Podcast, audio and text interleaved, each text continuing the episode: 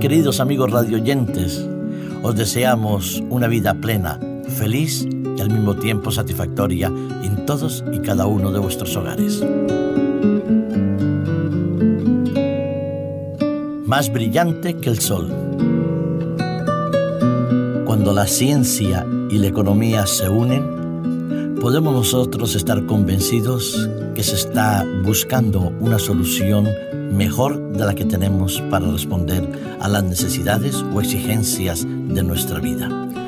La ciencia, la tecnología y la economía tienen que trabajar íntimamente unidos para poder mejorar la situación que nos rodean, para poder avanzar en los descubrimientos científicos, para poder paliar las necesidades del ser humano.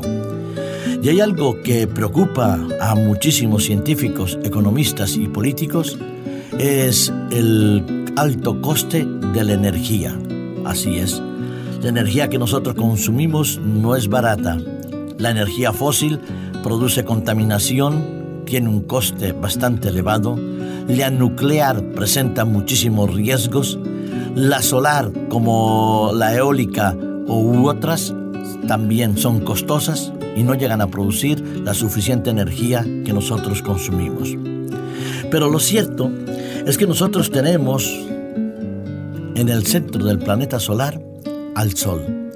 Sabéis, el Sol envía 5.000 veces la cantidad de energía que necesitamos nosotros cada día. Es decir, el potencial energético del Sol supera con creces, con creces, todas las necesidades de energía en nuestro planeta Tierra, ya sea a nivel de la industria, a nivel de los hogares o a nivel del servicio público. Bastaría con que nos nutriéramos, por decirlo de alguna manera, de la energía que emana del sol para que nosotros pudiéramos satisfacer todas nuestras necesidades, no solo las vitales, sino aquellas que también representan el ocio.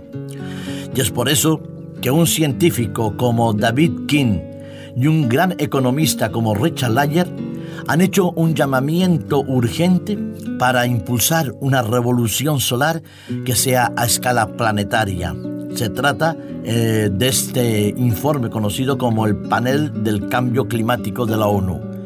Ellos proponen que debían invertirse no solo en investigación, pero en recursos, todos los esfuerzos posibles para captar la energía solar con un índice de coste en las instalaciones mucho más barato que el que nosotros tenemos hoy en día.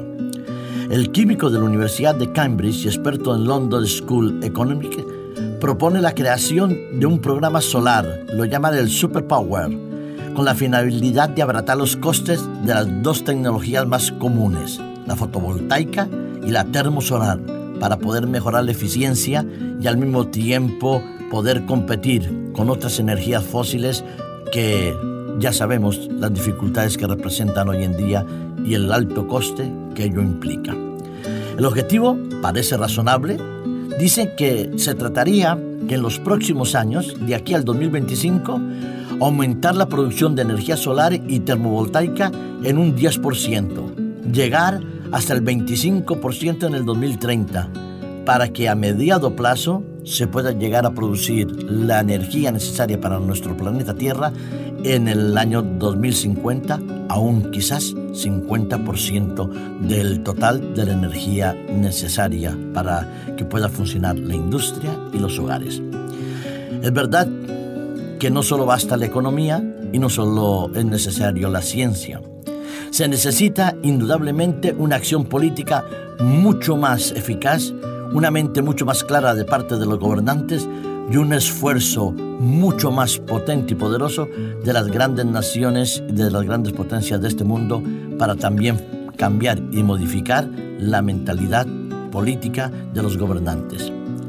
El ministro del Medio Ambiente y Cambio Climático británico Owen Patterson no se daba por aludido frente a este llamado, sino que hacía una especie de circunloquio para responder ante este llamado. Sí, pero no. No. No podemos seguir así. Tenemos el planeta Tierra abocado a unas enormes necesidades. Nuestro centro solar tiene la capacidad de producir la energía necesaria para que podamos suplir con creces los gastos y las necesidades que tenemos Solo falta una buena idea, una buena intención y también una buena disponibilidad políticos, economistas y científicos. Y seguro que se lograría, porque hemos mandado una sonda a Marte y a pasear por todo el sistema solar y más allá de él para poder buscar vida en otros mundos cuando aquí necesariamente tenemos que cambiar la estructura de nuestra vida.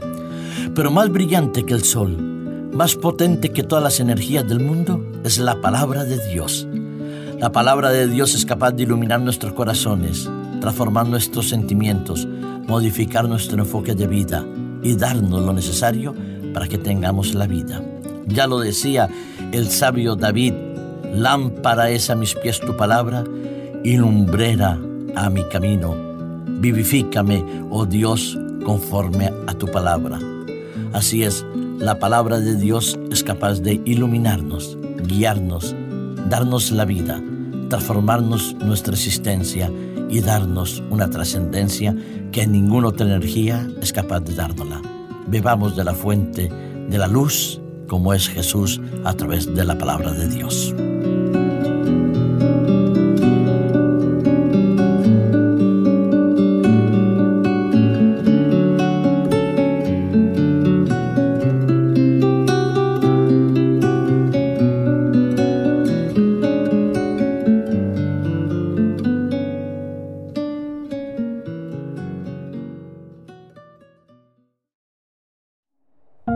Producido por hopmedia.es